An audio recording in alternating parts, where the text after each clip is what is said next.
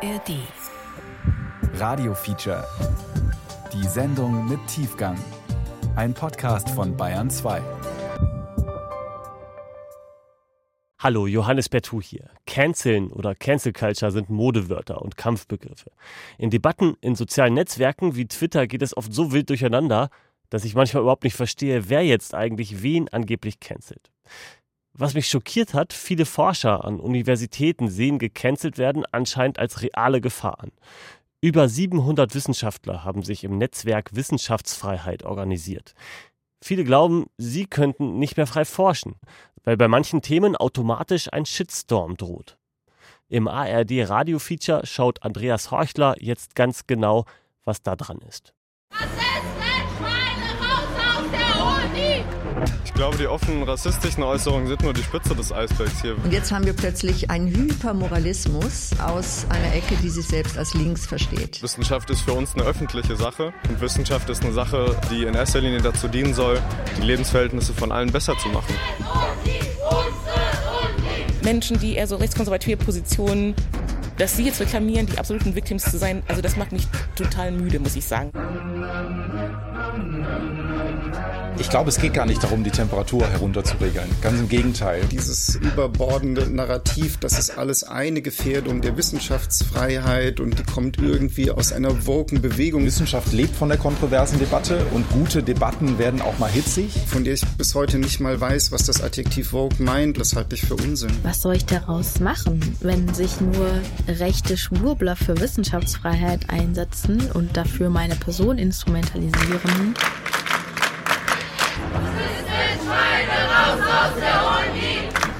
Da kann ich ja jetzt auch nichts dafür. Ich finde, Aufgabe der Wissenschaft ist nicht auf Empörung mit Empörung als Gegenreaktion zu reagieren, sondern mit Beschreibung, mit Analyse, die zu einem besseren Problemverständnis beiträgt. Wissenschaftsfreiheit. Doku über drohende Cancel Culture in Wissenschaft und Forschung von Andreas Horchler. Im Grundgesetz der Bundesrepublik steht in Artikel 5 Absatz 3 Kunst und Wissenschaft, Forschung und Lehre sind frei. Die Freiheit der Lehre entbindet nicht von der Treue zur Verfassung. Die Freiheit von Lehre und Forschung hat Verfassungsrang.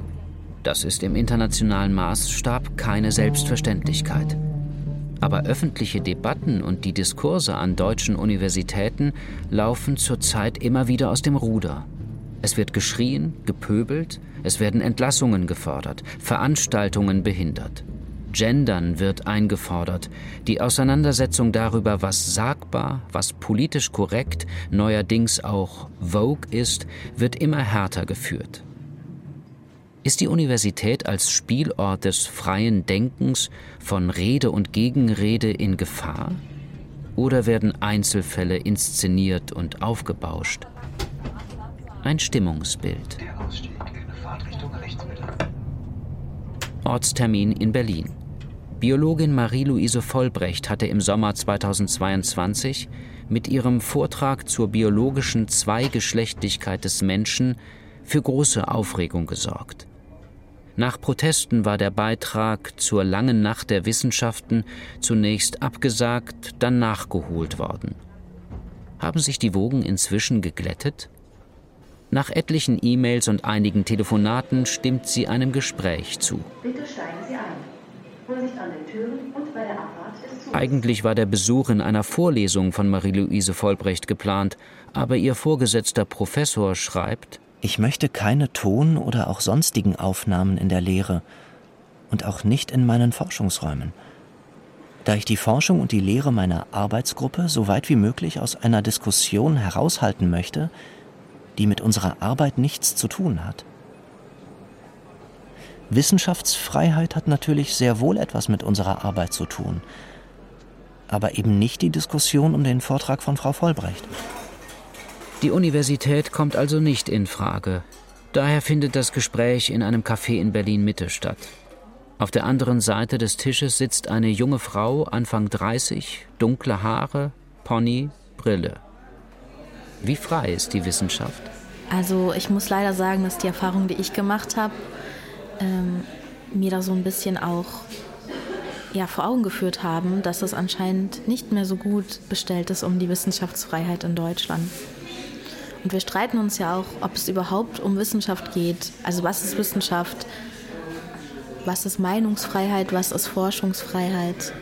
Das Jahr nach ihrem zunächst abgesagten und danach nachgeholten Vortrag Geschlecht ist nicht Geschlecht, Sex, Gender und warum es in der Biologie zwei Geschlechter gibt an der Humboldt-Universität war angefüllt von Shitstorms in den sozialen Medien, Gerichtsverfahren, Unsicherheit bezüglich der eigenen akademischen Zukunft.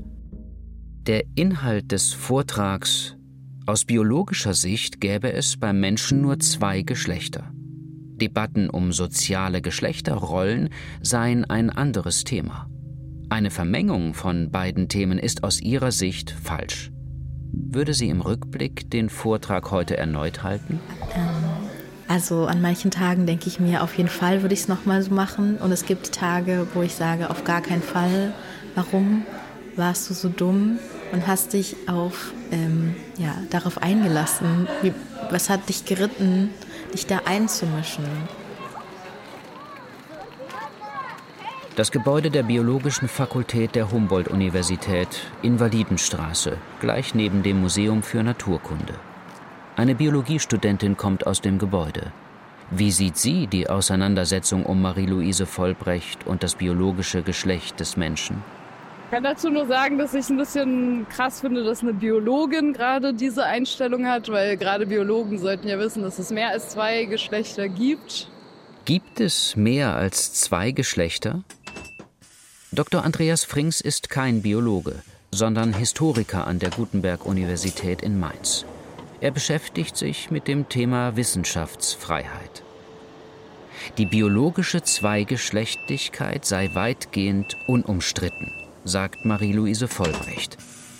Der Geschichtswissenschaftler, umringt von vollen Bücherregalen und einem mit Manuskripten vollgepackten Schreibtisch, hat wissenschaftliche Publikationen zum Thema durchgesehen und kommt zu dem Ergebnis, dass äh, in der biologischen Forschung selbst davon gesprochen wird, und zwar in führenden Journals, dass, ähm, sagen wir mal, man kann das nicht genau quantifizieren, vielleicht ein Prozent der Menschen nicht eindeutig als Mann oder Frau zu identifizieren sind, und zwar biologisch. Das ist keine kulturelle Frage, sondern das ist eben biologisch nicht so eindeutig und äh, ein Prozent scheint mir relativ viel. Wenn Sie wissen, dass ein Prozent aller Flugzeuge, die in Frankfurt abheben, abstürzt, würden Sie sich in kein einziges mehr setzen. Das Thema könnte ein Anlass sein für eine kurze wissenschaftliche Diskussion, aber auch für einen Shitstorm und Anfeindungen? Die Biologiedoktorandin hat eine transfeindliche Vorgeschichte, argumentiert der Referentinnenrat, die Studierendenvertretung der Universität. Vollbrecht verbreitet trans-, inter- und nicht-binär, kurz TIN-feindliche Inhalte. Sie sei als genderkritische Feministin dem Lager der TERFs, Trans Exclusionary Radical Feminists, zuzurechnen, die Front gegen transsexuelle Menschen machen würden. TIN gegen TERF also? Einen Einblick in die Auseinandersetzung beider Gruppen gibt das Dossier Ideologie statt Biologie im ÖRR, also im öffentlich-rechtlichen Rundfunk. Marie-Louise Vollbrecht ist Co-Autorin. Gerade beim Thema Geschlecht, äh, Intersex, Transsexualität, ja, gibt es anscheinend an vielen Stellen keine kritische Nachfrage mehr. Oder es gibt nur eine Richtungsanweisung, das ist dann nochmal problematischer, wenn das an Kinder und Jugendliche herangetragen wird, weil die einfach noch weniger in der Lage sind, da äh, zu hinterfragen. Nach zahlreichen Nachrichten und Telefonaten erklären sich Ali und Franzi vom Referentinnenrat der studentischen Vertretung der Humboldt-Universität zu einem Gespräch bereit. Ihre Nachnamen wollen sie nicht verraten. Trotz des zeitlichen Abstands drohen nach ihrer Ansicht immer noch Anfeindungen. Was die Leute dann aber nicht gemerkt haben, ist, dass eben dieser Vortrag und auch die gesamte Geschichte um Marie-Louise Vollbrecht davon gespickt ist, dass Personen in ihren Lehrveranstaltungen diskriminiert werden, dass es eine aktive Geschichte von Diskriminierung und von Personen gab, die sich bei uns gemeldet haben und die sich Support gewünscht haben. Franzi spricht von Transpersonen, die sich von Vollbrecht diskriminiert fühlen. Belege legt sie nicht vor. Marie-Louise Vollbrecht bestreitet die Behauptung. Ihr sei es nie um die Diskreditierung von Transmenschen gegangen. Weder im Seminar noch in ihrem Vortrag. Eines scheint sicher. Die Universitätsleitungen haben in diesen Konflikten kein leichtes Spiel. Professor Julia von Blumenthal ist Präsidentin der Humboldt-Universität. Auf den Fall Vollbrecht angesprochen, reagiert sie zunächst ungehalten. Ich muss hier an einer Stelle was sagen. Also wenn wir uns nur über den Fall Vollbrecht unterhalten, dann beende ich das Gespräch an dieser Stelle. Denn ich war zu dem Zeitpunkt noch nicht Präsidentin der Humboldt-Universität zu Berlin und ich habe es mir zur Regel gemacht, nicht zu kommentieren, die Entscheidung meiner Vorgänger nicht zu kommentieren, die ja wirklich in einer schwierigen Situation getroffen seien. Also entweder verlassen wir den Fall oder das Gespräch muss ich jetzt leider beenden. Das Gespräch geht weiter. Der gegenwärtige Aufregungsgestus helfe dem Diskurs nicht. Friktionen und in der Sache harte Auseinandersetzungen gehören zur Universität, findet die Berliner Hochschulpräsidentin. Also ich glaube, dass wir die Chance, die wir haben, nur dann nutzen können, wenn wir in unserer Haltung klar sind. Wenn wir in unserer Haltung, dass die Verteidigung der Wissenschaftsfreiheit, die ja nicht beinhaltet das Recht darauf, dass einem nicht widersprochen wird. Dass wir die hochhalten, zum einen, und dass wir zum anderen uns immer wieder die Mühe machen, auf die durchaus manchmal schwierige Grenzziehung zwischen Wissenschaftsfreiheit und Meinungsfreiheit hinzuziehen. Ich glaube, dass die einzige Chance, die wir haben in dieser öffentlichen Auseinandersetzung, eine klare Position ist. Das Vertrauen in die Wissenschaft ist ja durchaus da. Meinungsfreiheit gegen Wissenschaftsfreiheit. Eine solche Kontroverse an der Universität zu führen, hält Julia von Blumenthal für schwierig. Nicht einmal wegen des Gegenstands, sondern vielmehr wegen der starren Positionen der Lager und der erbitterten Auseinandersetzung. Ich bin bezogen auf die Erreichbarkeit bestimmter, sehr starker, polarisierter Positionieren, bin ich desillusioniert. Die Debatte um Vollbrecht wird auf Twitter dann vor Gericht weitergeführt. Im Zentrum steht nicht mehr die geschlechtliche Identität, sondern die Person Marie-Louise Vollbrecht auf der einen, Streitende für die Rechte transsexueller, intersexueller und nonbinärer Menschen auf der anderen Seite. Dr. Dana Ma, Medizinsoziologin und Wissenschaftshistorikerin an der Universität Genf, schreibt in der Frankfurter Rundschau. Hier wurde gezielt das Bild einer gefährdeten Wissenschaftsfreiheit erzeugt, mit einem Gesicht versehen und dann als Mittel im Kulturkampf rechtskonservative AkteurInnen gegen eine sich diversifizierende Gesellschaft eingesetzt. Marie-Louise Vollbrecht erzählt, sie habe nichts mit der rechten Szene zu tun und verstehe sich als linke Feministin. In ihrer Wahrnehmung hatten TransaktivistInnen keine guten Argumente gegen ihren Geschlechtervortrag, also nahmen sie sich ihre Beiträge in den sozialen Medien vor und wurden fündig. 2021 hatte Vollbrecht als Reaktion auf einen Artikel über Transidentität und Transsexualität im Nationalsozialismus getwittert: Ich hasse dieses Narrativ.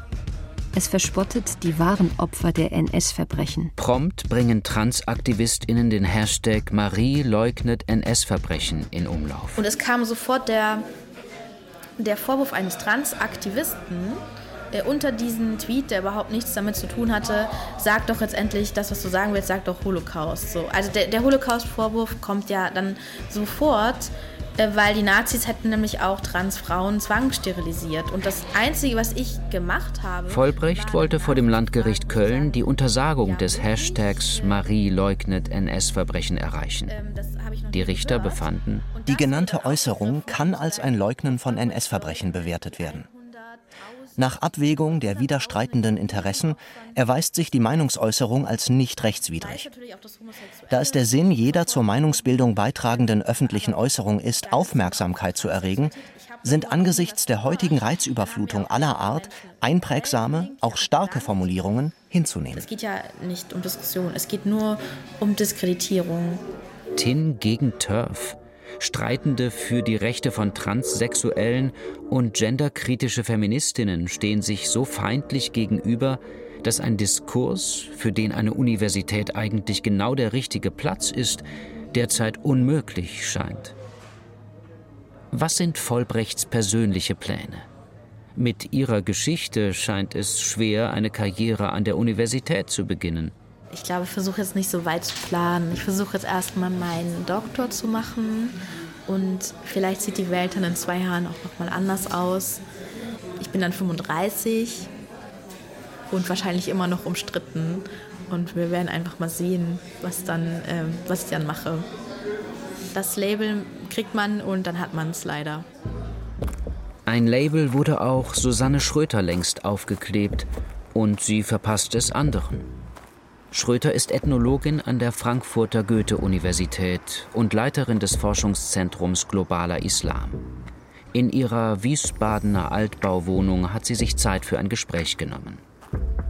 Für die Mitgründerin des Netzwerks Wissenschaftsfreiheit ist klar, Minderheiten bestimmen zunehmend die Debatte. Wokeness ist wichtiger geworden als Wahrheit. Mit ihren Veranstaltungen eckte Schröter mehrfach an. 2017. Nach Protesten muss der von ihr mitorganisierte Vortrag Polizeialltag in der Einwanderungsgesellschaft von Rainer Wendt, dem Vorsitzenden der Deutschen Polizeigewerkschaft, wegen Sicherheitsbedenken abgesagt werden. Wendt vertrete zum Teil sehr rechte Positionen und passe daher nicht an die Universität, heißt es vom AStA. April 2023. Bei der von Susanne Schröter organisierten Konferenz Migration steuern, Pluralität gestalten, Herausforderungen und Konzepte von Einwanderungspolitiken kommt es zum Eklat, als der Tübinger Oberbürgermeister Boris Palmer auftritt. 2019. Auch bei der Konferenz Das islamische Kopftuch, Symbol der Würde oder der Unterdrückung, gab es Konflikte, erinnert sich Susanne Schröter. Da waren sehr unterschiedliche Menschen eingeladen, äh, Männer und Frauen, viele Muslime, zwei davon mit Kopftuch, um ihre unterschiedlichen Positionen begründet vorzutragen. Und war dann überrascht, dass ich kurz vorher konfrontiert wurde mit einer Gruppe von Aktivisten, die äh, gefordert haben, dass ich aus dem Universitätsdienst entlassen werde. Mit dem Hashtag Schröter raus, raus aus der Goethe-Universität weil, und das war die Begründung, ich eine antimuslimische Rassistin sei. Wer als Nicht-Muslimin das Thema Kopftuch überhaupt behandelt, kann nur antimuslimische Rassistin sein. Das ist keine Wissenschaft, das ist Propaganda. Das ist keine es geht um Islamfeindlichkeit, nicht um Kopftücher, kritisierten die Demonstranten. Um akademische Macht und gesellschaftliche Verantwortung. Soziologiestudentin Hadid Abib fürchtete damals, solche Diskussionen führen dazu, dass Menschen eine bestimmte Haltung haben. Und eine bestimmte Haltung zu haben, führen dazu, dass bestimmte Dinge passieren. Und wir sehen, dass die Angriffe auf Muslime immer mehr werden. Wir sehen, dass die Brände auf Moscheen immer mehr werden. Wir sehen, dass dann eine Feindlichkeit gegenüber anders aussehen, gegenüber anders Lebende, gegenüber anders Gläubige vorhanden ist und tendenziell steigt. Natürlich kann man das so lassen, aber man kann auch versuchen, mal zu zeigen, dass es da sehr viel darum geht, wer hat eine Stimme, wer hat einen Raum, wer kann eine Konferenz veranstalten, wer ist dazu eingeladen und wer nicht. Trotz der Demonstrationen. Anders als im Fall des Berliner Biologievortrags findet die Kopftuchkonferenz wie geplant statt. Eine entscheidende Rolle spielt Professorin Birgitta Wolf, die damalige Präsidentin der Goethe-Universität. Heute ist sie Rektorin der Bergischen Universität Wuppertal. Sie hat eine wache Erinnerung an die Auseinandersetzung um die Kopftuchkonferenz, die ähnlich wie der Berliner Konflikt um Marie-Louise Vollbrecht erst einmal in den sozialen Medien stattfand. In einem dieser Tweets stand die Forderung, die Unileitung, also damals ich, solle doch umgehend, müsse doch umgehend Susanne Schröter entlassen. Und da dachte ich, na, jetzt geht es aber ein bisschen weit. Und da habe ich direkt in der Minute eine Mail an Susanne Schröter geschickt, die dann sofort auch abends, es war so gegen elf, noch anrief. Wir haben dann sofort gesagt, am nächsten Morgen um acht, Krisenkommunikationsteam, Pressesprecher, Kanzler, weil der hat die Kontakte in die Sicherheitsdienste und zur Polizei. Wir treffen uns, das nehmen wir sehr ernst, weil wenn bestimmte Grenzen überschritten werden, kann man das nicht mehr ignorieren oder als harmlose Empörungsrituale abtun. Das Resultat? Die Konferenz findet statt und ist so stark besucht, dass sie in zusätzliche Räume live gestreamt wird. Ein Erfolg für Susanne Schröter. Aber die Folgen, die dann im Nachhinein da waren, waren trotzdem gravierend. Ja, das bekam ich zum ersten Mal zu spüren, als ich kurze Zeit später eingeladen war, einen Vortrag zu halten an einer anderen Universität. Da gab es dann plötzlich äh, Aktivistengruppen, die sagten, Schröter, die kann man nicht einladen. Das ist eine antimuslimische Rassistin. Das wissen wir doch seit dieser Konferenz. Und da habe ich gedacht, hoppla, es bleibt auch bei so einem guten Verlauf immer etwas hängen. Also selbst wenn es super gut läuft, wie bei mir, ist man nachher nachhaltig beschädigt. Schröter erzählt von anonymen Morddrohungen, Sie habe mittlerweile sogar einen Gefährdungsstatus beim Hessischen Landeskriminalamt und müsse der Polizei immer melden, wenn sie einen besonderen öffentlichen Auftritt hat.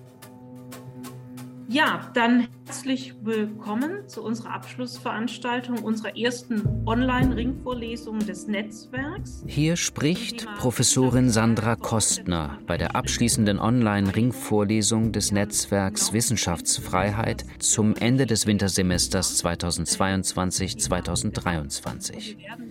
Thema im Februar 2023 Wissenschaftsfreiheit, ein zunehmend umstrittenes Grundrecht. Zwei Jahre nach der Gründung durch 70 Wissenschaftlerinnen und Wissenschaftler zählt das Netzwerk heute mehr als 720 Mitglieder. Kostner, Historikerin und Soziologin mit dem Schwerpunkt Migrationsforschung und Geschäftsführerin des Masterstudiengangs Interkulturalität und Integration an der Pädagogischen Hochschule Schwäbisch Gmünd, ist erste Vorsitzende des Vereins.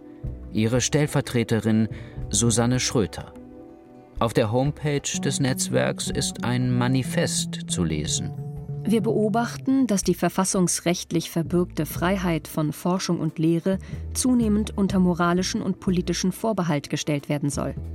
Wir müssen vermehrt Versuche zur Kenntnis nehmen, der Freiheit von Forschung und Lehre wissenschaftsfremde Grenzen schon im Vorfeld der Schranken des geltenden Rechts zu setzen. In der Falldokumentation präsentiert das Netzwerk einige Beispiele, die aus Sicht der Mitglieder eine Einschränkung der Wissenschaftsfreiheit bedeuten. Mit dabei die Auseinandersetzung um Marie-Louise Vollbrecht. Der Fall des Politikwissenschaftlers Jürgen Plön aus Halle. Seine Arbeitsbedingungen werden von der Universitätsleitung erschwert und zeitweise eingeschränkt, nachdem er die Gendersprache bei Prüfungsleistungen mit Punktabzug ahndete. Das Wissenschaftsjournal Nature erweitert ihr ethisches Prinzip, einzelne Menschen in ihren Beiträgen nicht zu schädigen, auf Menschengruppen, etwa Migrantinnen und Migranten. Das Netzwerk befürchtet selektive Publikationen, je nach deren moralisch-politischer Erwünschtheit.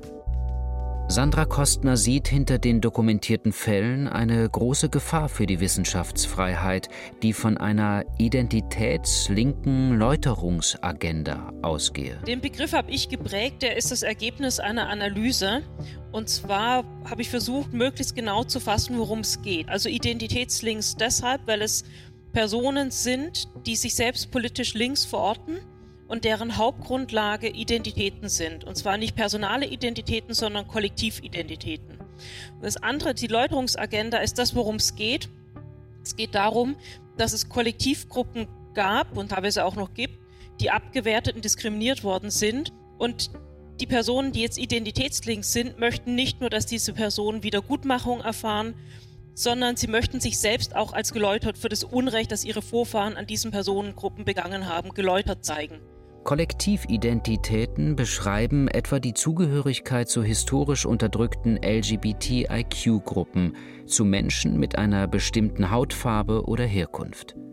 Menschen, die sich diesen Gruppen zuordnen, teilen, im Verständnis von Sandra Kostner, eine Läuterungsagenda, die alle Menschen und Ansichten ausschließe, die nicht geläutert sind. Genau, weil die Vertreterinnen, Vertreter der identitätslinken Läuterungsagenda peinlich genau darauf achten, wenn sie auf der Schuldseite sozusagen stehen aufgrund eines Abstammungsmerkmals, dass niemand in ihrer Gruppe zu etwas forscht, eine Forschungsfrage verfolgt, ein Argument einbringt, von dem sich jemand in einer Opfergruppe benachteiligt oder diskriminiert oder verletzt fühlen könnte.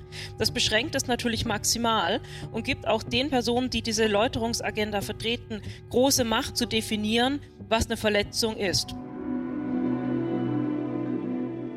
Wie groß ist diese Macht wirklich? Sandra Kostner erzählt, häufig scheuten die betroffenen Wissenschaftlerinnen und Wissenschaftler die Öffentlichkeit und die Konfrontation in den sozialen Medien. Das Institut für Demoskopie Allensbach führt 2021 eine Online-Befragung von 1020 Hochschullehrerinnen und Lehrern zur Freiheit von Forschung und Lehre im Auftrag der Konrad-Adenauer-Stiftung und des Deutschen Hochschulverbandes durch. Das Ergebnis? 40 Prozent der Teilnehmenden haben das Gefühl, in ihrer Lehre durch Vorgaben der Political Correctness stark oder etwas eingeschränkt zu werden. 18 Prozent meinen, man könne aufgrund von Regeln des politisch Korrekten nicht mehr allen Forschungsfragen nachgehen. Historiker Dr. Andreas Frings in Mainz sieht dennoch nur eine Aneinanderreihung einiger weniger Episoden und weist auf Lücken in der Dokumentation des Netzwerks hin. Dass da eine religiöse Obsession und eine identitätspolitische quasi religiöse Agenda vorliegt, den Gedanken kann man auch umdrehen. Ich glaube, wenn man eine quantitative Inhaltsanalyse starten würde, auszählen würde, wer wie oft das Wort Gendersprache, Genderzwang und ähnliches in den Mund nimmt, dann sehe ich die Obsession eher im Netzwerk Wissenschaftsfreiheit und ähnlichen Milieus. Also das hat für mich etwas Manichäisches oder Apokalyptisches. Da sehe ich sozusagen eher eine Obsession, die ich tatsächlich noch nicht so ganz verstanden habe. Er vermutet, dass beispielsweise Angriffe auf Klimawissenschaftler oder Epidemiologen nicht in die politische Agenda des Netzwerks passen. Proteste sind nichts Neues, erläutert Andreas Frings. Früher seien sie sogar oft noch aggressiver gewesen. Er nennt den Widerstand gegen die Wiederbewaffnung der Bundesrepublik in den späten 1950er Jahren, die viel diskutierten 68er Konflikte aber auch die 1970er Jahre mit einer sehr gewaltbereiten Protestszene an den Universitäten. Susanne Schröter sieht im Wissenschaftsbetrieb dennoch zunehmend ein Unterwerfungsbusiness. Junge Wissenschaftlerinnen und Wissenschaftler, die noch keinen sicheren Status haben, müssten peinlich genau darauf achten, strittige Themen von Genderfragen bis hin zu Rassismus und Kolonialismus gar nicht zu bearbeiten, um eine mögliche Empörung und ein Ende der eigenen akademischen Karriere auszuschließen. Ist das so? Absolut nicht, sagt Martin Lüthe. Amerikanist und Professor am John F. Kennedy Institut für Nordamerika-Studien an der Freien Universität Berlin. Ja. Uh, also da, da kriege ich, krieg ich wirklich äh, Gänsehaut und zwar nicht die gute. Ich werde auch nicht zu allen Veranstaltungen eingeladen. Es gibt auch Kreise in der deutschen Wissenschaft, die wollen jemanden wie mich auch nicht sprechen hören. Das war immer so. Also wenn man sich die deutsche Philosophiegeschichte anguckt, da wusste man immer, das funktioniert in Kämmerlein. Ach, der hat bei dem promoviert, der kommt aus der Schule, oh, den wollen wir hier nicht haben. Und wenn der kommt, kriegt der Kloppe. So, also so war die Stimmung ja immer. Und so tun, das sei, sei irgendwie eskaliert in der jüngeren Zeit aufgrund von linker Identitätspolitik, ist schlichtweg gelogen. Ich glaube diese Eskalationsrhetorik nicht, von wegen, das sei jetzt Unterwerfungsbusiness. Die Leute, das sind doch 700 Leute, die das da unterzeichnet haben. So unterworfen können die ja gar nicht sein. Also, oder wem unterwerfen sich diese 700, 800 Leute denn überhaupt noch? Er dreht den Spieß um. Das Netzwerk Wissenschaftsfreiheit kopiert nach Lüthes Überzeugung rechte, fundamental christliche Organisationen aus den USA die mit Geld und Kampagnen Lehrinhalte an Universitäten beeinflussen.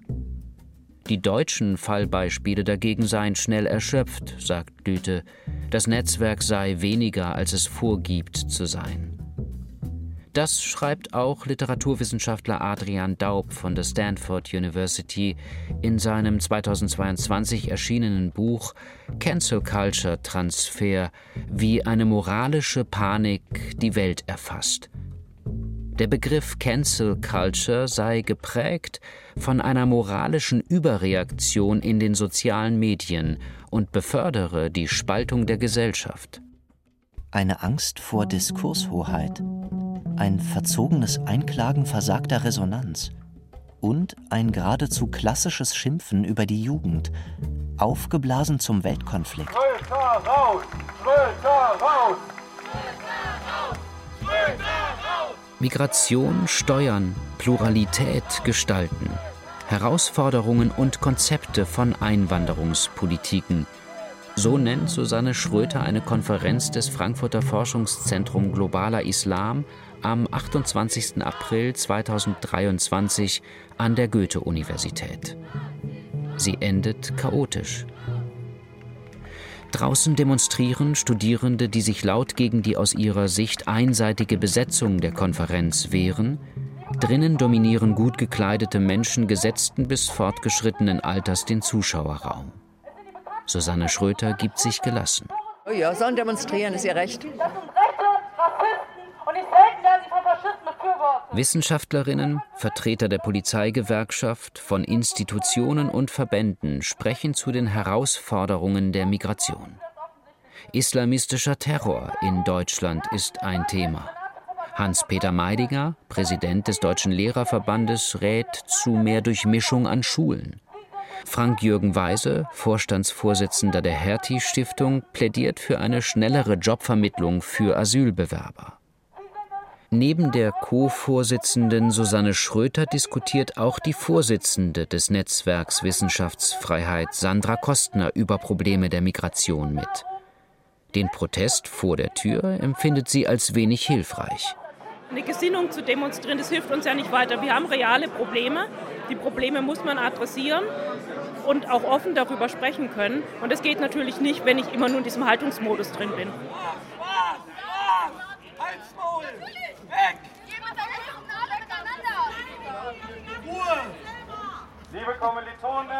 Für die Gegner Susanne Schröters ist vor allem die Einladung des Tübinger Oberbürgermeisters Boris Palmer als Diskussionsteilnehmer ein Dorn im Auge. Palmer diskriminiere schwarze Menschen und äußerte sich wiederholt kritisch zu Menschen mit Migrationshintergrund.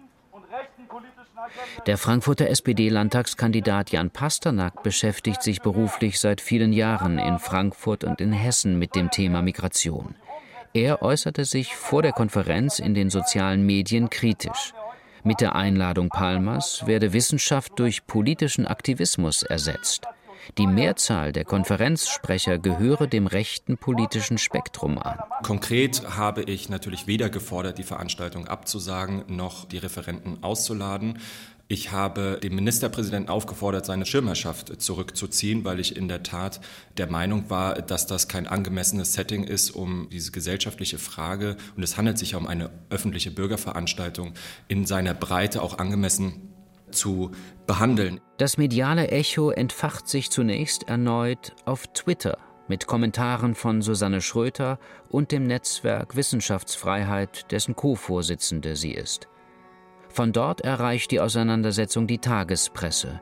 Schlagzeilen in mehreren Zeitungen. SPD-Politiker will Migrationskonferenz canceln. Boris Palmers Einladung ist Wissenschaftsfreiheit. Zensor will Zuschüsse an Uni-Einrichtungen davon abhängig machen, ob deren Arbeit seiner politischen Gesinnung entspricht. Ja gut, es ging los, denke ich, mit den Äußerungen von Frau Professor Schröter, die mir ja totalitären Geist unterstellt hat und an vielen Stellen ja dann verbreitet worden ist. Und äh, im Nachgang habe ich dann wirklich hunderte Hassnachrichten und auch Drohnachrichten erhalten. Susanne Schröter am 28. April. Ja, da ist Herr Pasternak wohl übers Ziel hinausgeschossen. Kann passieren. Hoffe, dass er das in Zukunft anders sieht. Der Kommentar passt zu Susanne Schröter, findet Alex, die nicht mit vollem Namen genannt werden will. Die wissenschaftliche Mitarbeiterin an der Goethe-Universität sieht ein vielschichtiges System Schröter, das die Professorin annähernd unangreifbar mache. Sie findet drastische Worte. Es ist einfach so, dass Susanne Schröter schon seit Jahren mit Geldern von der Uni, von unterschiedlichen Stellen, vom Land, unter Schirmherrschaft des Ministerpräsidenten keine Wissenschaft betreibt, sondern rassistische Hetze, die einfach Rassismus Ausländerfeindlichkeit vor allem gegen, gegenüber äh, migrantischen Personen, ähm, Musliminnen, äh, die solche Dinge einfach salonfähig machen, weil sie eben im Rahmen einer renommierten Uni stattfinden ähm, und damit äh, irgendwie den Anstrich einer, einer Legitimität bekommen, die sie auf jeden Fall nicht haben sollten. Die Menschen, die hier geladen sind äh, zu der Konferenz, sind zum absoluten Großteil keine WissenschaftlerInnen. Großes Beispiel dafür ist Boris Palmer der hat nichts mit der, mit der Wissenschaft zu tun. Zunächst läuft die Konferenz wie vorgesehen. Vertreterinnen und Vertreter aus Politik, Gesellschaft und Wissenschaft sprechen.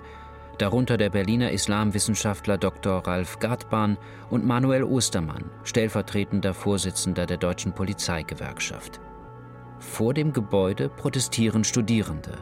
Es gibt ein starkes Polizeiaufgebot. Als Boris Palmer in Frankfurt eintrifft, gerät die Veranstaltung unmittelbar aus den Fugen. Verpiss dich, du Scheiße! Ein schwarzer Studierender sagt zu Palmer, er verwende doch auf Facebook das N-Wort.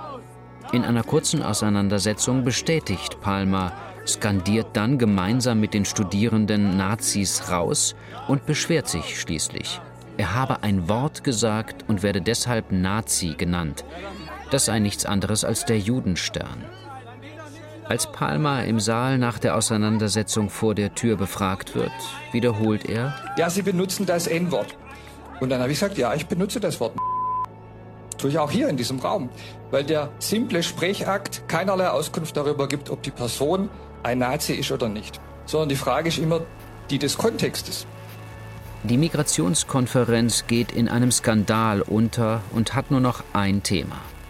Ein Twitter-Kommentar stellvertretend für etliche Stellungnahmen zu der mehrfachen verbalen Entgleisung des Tübinger Oberbürgermeisters. Deutschland 2023. Migrationskonferenz an der Goethe-Uni. Und OB Boris Palmer wiederholt innerhalb von 45 Sekunden allein fünfmal das rassistische N-Wort und erntet dafür lautstark Zustimmung und Beifall. Als Palmer trotz der Vorkommnisse auf der Konferenz spricht, verlässt der Moderator entrüstet die Bühne. Susanne Schröter lädt die Demonstrierenden zur Diskussion in den Saal. Aber die Veranstaltung ist nicht mehr zu retten. Unipräsident Enrico Schleif fordert schriftlich, Schröter müsse Verantwortung übernehmen und klar öffentlich Stellung zu den Vorfällen beziehen, um die Glaubwürdigkeit des Ziels des wissenschaftlichen Diskurses, mögliche Wege für eine integrative Migrationspolitik zu diskutieren, wiederherzustellen. Nach einer Konferenz, die international Aufsehen erregt und deren ursprüngliches Thema nach den Palmer-Äußerungen fast keine Rolle mehr spielt, ist Susanne Schröters Fazit. Wir haben wirklich das gesamte Thema pluralistische Gesellschaft und Einwanderung sehr konstruktiv bearbeitet. Und dann kommt Boris Palmer und macht im Prinzip ein neues Fass auf und verhält sich unmöglich. Das ist fatal. Ich bin so sauer, das können Sie gar nicht glauben.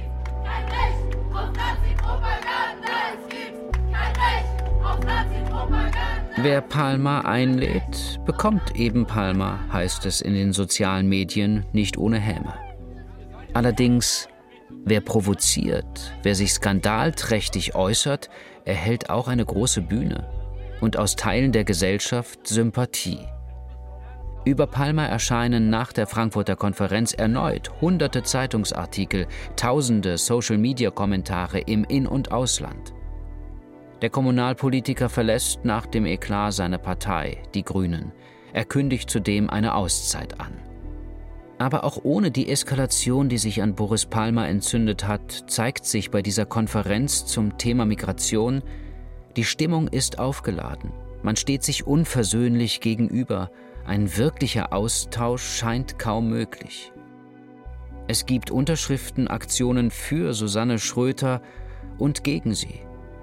Unter dem Strich aber bleibt, sowohl die Migrationskonferenz wie die Demonstration dagegen, die Kopftuchkonferenz 2019 oder der Geschlechtervortrag von Marie-Louise Vollbrecht 2022 fanden allesamt statt. Der Fall Maisha Auma ist anders als die Auseinandersetzungen um Susanne Schröter oder Marie-Louise Vollbrecht. Die Professorin wurde von einem Politiker angegriffen. Nach einigen Versuchen, vielen E-Mails und einigen Telefonaten ist Maisha Auma zu einem Gespräch auf der Besucherterrasse des Frankfurter Flughafens zwischen Vorträgen in zwei Städten bereit. Ich habe sehr gezögert, als, als sie mich angefragt haben. Ich fand ihre Anfrage wahnsinnig interessant, aber ich habe daran gezweifelt, ob ich zu dieser Lage beitragen kann, ohne weiter die Fronten zu verhärten oder weiter zu polarisieren. Also deswegen habe ich versucht, irgendwie erstmal mit ihnen so ein paar Runden zu drehen und zu gucken, ob es wirklich zu diesem Gespräch kommen soll. Die in Kenia geborene Wissenschaftlerin ist Professorin für Kindheit und Differenz an der Hochschule Magdeburg-Stendal und war mehrfach Gastprofessorin an Berliner Universitäten. Sie forscht und lehrt zu Diversität, Dekolonialisierung, Critical Race Theory und Intersektionalität. Im Dezember 2020 gibt sie dem Berliner Tagesspiegel ein Interview, in dem sie auf die wenig ausgeprägte Diversität bei Professorinnen und Professoren in Deutschland hinweist. Schwarzes Leben sehe ich in deutschen Universitäten vornehmlich ganz früh am Morgen oder ganz spät am Abend, wenn das Reinigungspersonal seine Arbeit beginnt. Tagsüber sind das immer noch weiße Institutionen, weitgehend homogene Milieus, die sich selbst reproduzieren. Den Zeitungsbeitrag kommentiert Dr. Hans-Thomas Tillschneider, Sprecher für Bildung, Kultur und Wissenschaft der AfD-Fraktion im Landtag von Sachsen-Anhalt, mit einer Pressemitteilung, in der er fordert, Auma als Wissenschaftlerin in ihre Schranken zu verweisen. Aumas Thesen müsse der deutsche Steuerzahler nicht finanzieren. Das hat mich echt kalt erwischt, aber ja, so, so ist das Leben, glaube ich. Ich weiß, ich habe da echt viel gelernt, muss ich sagen. Gelernt hat sie, mit welcher Intensität politische Akteure auf unliebsame Äußerungen einer Wissenschaftlerin reagieren. Auf der Facebook-Seite der AfD argumentiert der Landespolitiker, die Karriere der Wissenschaftlerin entkräfte ihre eigenen Thesen, weil sie als schwarze Frau Professorin werden konnte, obwohl die Thesen, die sie vorträgt, von keinem besonders hohen intellektuellen Niveau künden. Rassismus gegen Weiße nicht hinnehmen. Maureen Maisha Auma in ihre Schranken verweisen. Mit diesem Text, der auf ein Foto der Professorin montiert ist, endet der Facebook-Eintrag der AfD. Dr. Tillschneider antwortet nicht auf eine schriftliche Gesprächsanfrage. Über seine Ausdrucksweise in einem anderen Zusammenhang gibt ein Redeausschnitt aus einer Landtagsdebatte in Magdeburg im Januar 2023 über das Gendern Aufschluss. Das Gendern ist nicht mehr und nicht weniger als der Versuch, durch gezielte Sprachmanipulation die Gesellschaft zu manipulieren und einen neuen geschlechtsneutralen Menschen zu schaffen. Es beruht,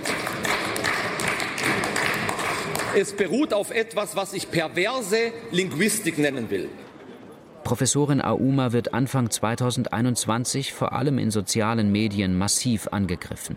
Die Kritik an der Personalpolitik an Hochschulen stehe ihr nicht zu. Auch zwei Jahre später erinnert sie sich schmerzlich an die herabwürdigenden Memes, Bild- und Textinhalte im Internet zu ihrer Person. Ich habe versucht, die Kommentare nicht zu lesen in Social Media. Also es wurde eine Meme von mir gemacht. Ich habe immer, ich liebe Meme-Culture und ich habe immer gehofft, dass es eine Meme von mir gibt, aber ich habe nicht gedacht, dass die erste Meme, die es von mir gibt, eine rechtsradikale, so eine rechtspopulistische Meme ist. Und äh, an meinem Körper wirklich, also auf, dass, dass dieses auf meinen Körper geschrieben wird, gut, davon muss ich mich jetzt irgendwie erholen. Dann gab es aber auch viel so unterschiedliche Zeichnungen, die davon, also meine alte Uni in Kiel, eher eine konservative Uni, da äh, hat eine Gruppe sich gefunden, die dann irgendwie auch eine Meme von mir gemacht haben, also äh, in Support irgendwie. Also es hat, es hat was sehr Skurriles. Ich würde mir das nicht zurückwünschen, die Zeit war eine von den schlimmsten Zeiten, die ich durchgemacht habe, aber es sind Dinge rausgekommen, die Solidarisierung. Darum bin ich froh. Auch das Netzwerk Wissenschaftsfreiheit nimmt die Kontroverse um Maisha Auma in seine Dokumentation auf.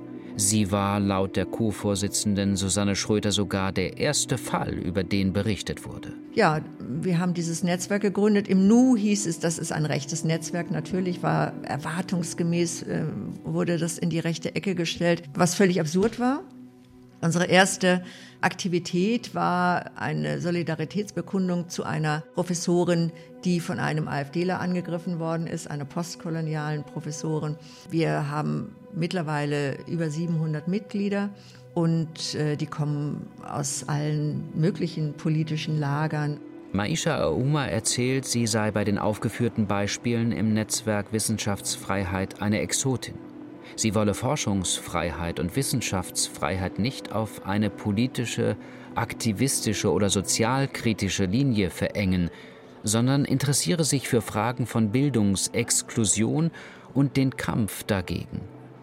Den Vorwurf, identitäre linke Gruppen attackierten die Wissenschaftsfreiheit, kann sie nicht nachvollziehen. Dieser Riesenvorwurf von Identitätspolitik, entweder der ist total geschickt oder die Menschen sind nicht imstande zu verstehen, was Identitätspolitik ist.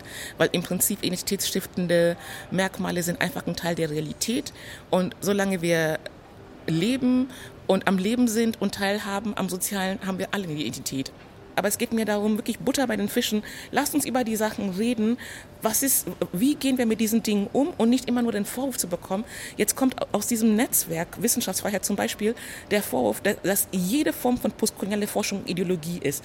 Ich finde das so verheerend. Ist das die geopolitische Botschaft, die wir aus der Wissenschaft in Deutschland heraussenden wollen? Apropos Forschungsfreiheit und Wissenschaftsfreiheit, dass die gesamte postkoloniale Forschung, dass das Ideologie ist. Ich weiß es nicht. Also es gibt so, man, wirklich, das bringt mich zum Verzweifeln teilweise. Maisha Auma nimmt Bezug auf einen öffentlich lautstark diskutierten, von Sandra Kostner herausgegebenen Sammelband, in dem unter anderem von einer postkolonial queer-feministischen Gegenaufklärung die Rede ist.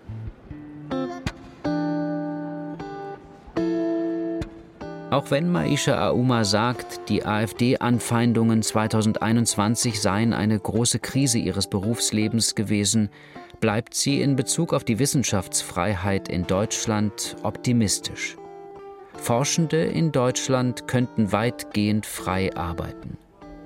Dr. Jens Brandenburg, parlamentarischer Staatssekretär im Bundesministerium für Bildung und Forschung, erklärt dazu bei einem Treffen in einem Café im Heimatwahlkreis des FDP-Politikers in Walldorf, die Wissenschaft in Deutschland ist frei. Diese Freiheit ist ja sogar im Grundgesetz mit Verfassungsrang verankert. Und wenn wir uns den internationalen Vergleich anschauen, Deutschland hat ja gerade den ersten Platz beim internationalen Academic Freedom Index ähm, belegt. Insofern lässt sich das auch objektiv belegen. Ähm, es ist aber so, dass Wissenschaftsfreiheit natürlich kein Selbstläufer ist. Wir müssen jeden Tag daran arbeiten, dass das auch so bleibt.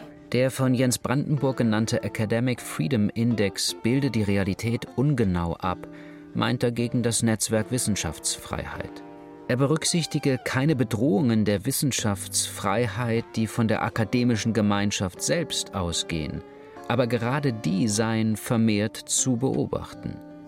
Brandenburg stimmt insofern zu, dass aus der politischen gesellschaftlichen Debatte oftmals erheblicher Druck auf Wissenschaft ausgeübt wird, äh, oftmals auch zu schnelle Reflexe von einzelnen Erkenntnissen einseitig herausgegriffen also dieses Interesse wirklich an wissenschaftlicher Differenzierung zurückgeht. Das betrifft verschiedene Disziplinen und das ausdrücklich betrifft auch unterschiedliche Extreme des politischen Spektrums. Also beispielsweise ist die Biotechnologie, Gentechnik oftmals gesellschaftspolitisch genauso unter Beschuss wie die Genderforschung, wie die Klimaforschung. Forschungs- und wissenschaftspolitisch ist unsere Aufgabe meines Erachtens die, zu gewährleisten, dass unsere Wissenschaft in Deutschland frei arbeiten kann, also politische Einflüsse auf die Wissenschaft zu unterbinden, sodass die Wissenschaft letztendlich aus ihrem System heraus die besten Erkenntnisse produzieren kann. Brandenburg wirbt dafür, Einzelfälle zu bewerten, aber nicht überzubewerten. Die Politik könne hier nicht Schiedsrichter sein, sondern nur den Rahmen setzen. Der Eindruck, der bleibt, ist, wer besonders laut und grell klagt, erhält die meisten Likes. Wer provoziert, landet in Talkshows. Das wiederum verstärkt ideologische Lagerbildung und Missverständnisse zwischen unterschiedlichen Gruppen und Generationen. Islamforscherin Susanne Schröter legt ihren Pessimismus bezogen auf Wissenschaft, Gesellschaft und Politik in ihrem Buch Global gescheitert, der Westen zwischen Anmaßung und Selbsthass dar. Im Gespräch beschreibt sie eine geradezu allgemeine Lust am Untergang. Wenn wir uns überlegen, in welcher Weise in westlichen Gesellschaften Freiheitsrechte ausgehebelt werden, Stichwort Cancel Culture, dann wird es eigentlich nur verständlich, wenn man sagt, es gibt genügend Menschen, die haben eigentlich alles und sind dieser Situation so überdrüssig, dass sie bereit sind, das alles wegzuwerfen. Also jetzt haben wir kleine Aktivistengruppen, die genau diese Freiheit skandalisieren und sagen, nein, nein, nein, nein, nein, also das ist Sexismus, das ist Rassismus, das ist islamophobisch. Da muss ich sagen, ist das dekadent. Ja, das, das ist äh, absolut dekadent. Das ist ein Zeichen einer Wohlstandsgesellschaft, die äh, Maß und Mitte verloren hat, den Kompass nicht mehr findet und jetzt äh, selbst zerstörerisch wirkt. Diesen Abgesang auf westliche Gesellschaften teilt Schröters ehemalige Chefin an der Frankfurter Goethe-Universität, Birgitta Wolf, nicht. Sie will der Vernunft ihren Platz an den Stellen zurückerobern, wo sie populistischen Parolen gewichen ist. Und sie setzt als Universitätspräsidentin in Wuppertal auf Integration und Dialog. Wir haben uns jetzt überlegt, wir wollen mal eine Veranstaltungsreihe unter dem Label Lösungen, Rufzeichen, Fragezeichen veranstalten. Der Grundgedanke ist, dass Wissenschaft doch sehr häufig wahrgenommen wird als sozusagen die gesellschaftliche Kraft, die Probleme vor allem beschreibt und analysiert. Denken Sie an die großen Klimafragen. Das haben wir so perfekt gemacht und über die Lehrerbildung auch in die Schulen reingetragen, dass die Kids jetzt generationenweise da rausrennen und sich aus Verzweiflung irgendwo festkleben. Und ich glaube, Wissenschaft ist hier auch gefragt, verstärkt auch mal das zu tun, was sie auch kann, nämlich Lösungsansätze mit zu kommunizieren. So ähnlich wie beim Constructive Journalism, eben nicht immer nur zu beschreiben, zu kritisieren, sondern verstärkt auch immer Lösungsansätze mitzuwürdigen.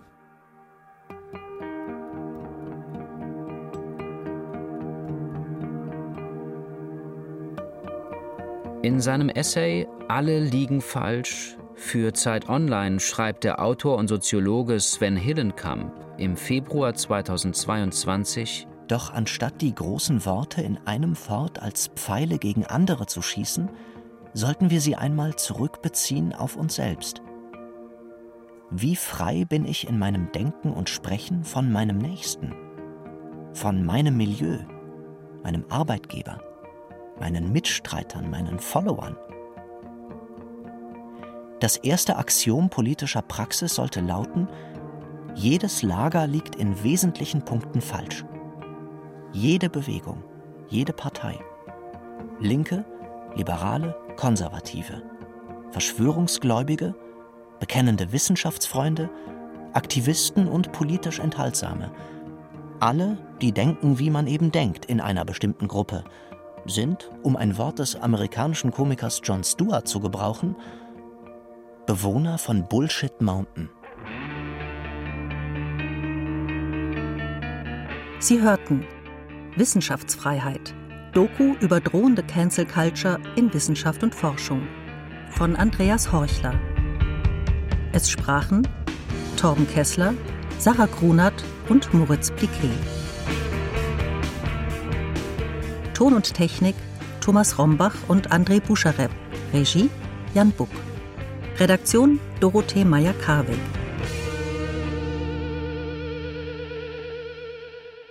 Eine Produktion des Hessischen Rundfunks für das ARD Radiofeature 2023.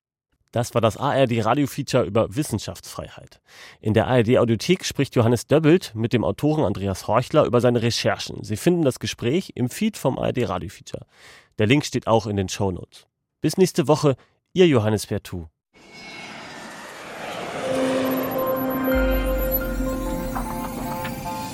In Radio Wissen ist der Name Programm. Wir breiten die ganze Welt des Wissens vor Ihnen aus. Immer gut recherchiert, spannend erzählt und hochwertig produziert. Für alle ist etwas dabei. Für Geschichte-Fans, Leute, die sich für Psychologie und Philosophie interessieren, Kultur- und Literaturliebhaber und für den Deep Dive in Natur und Technik.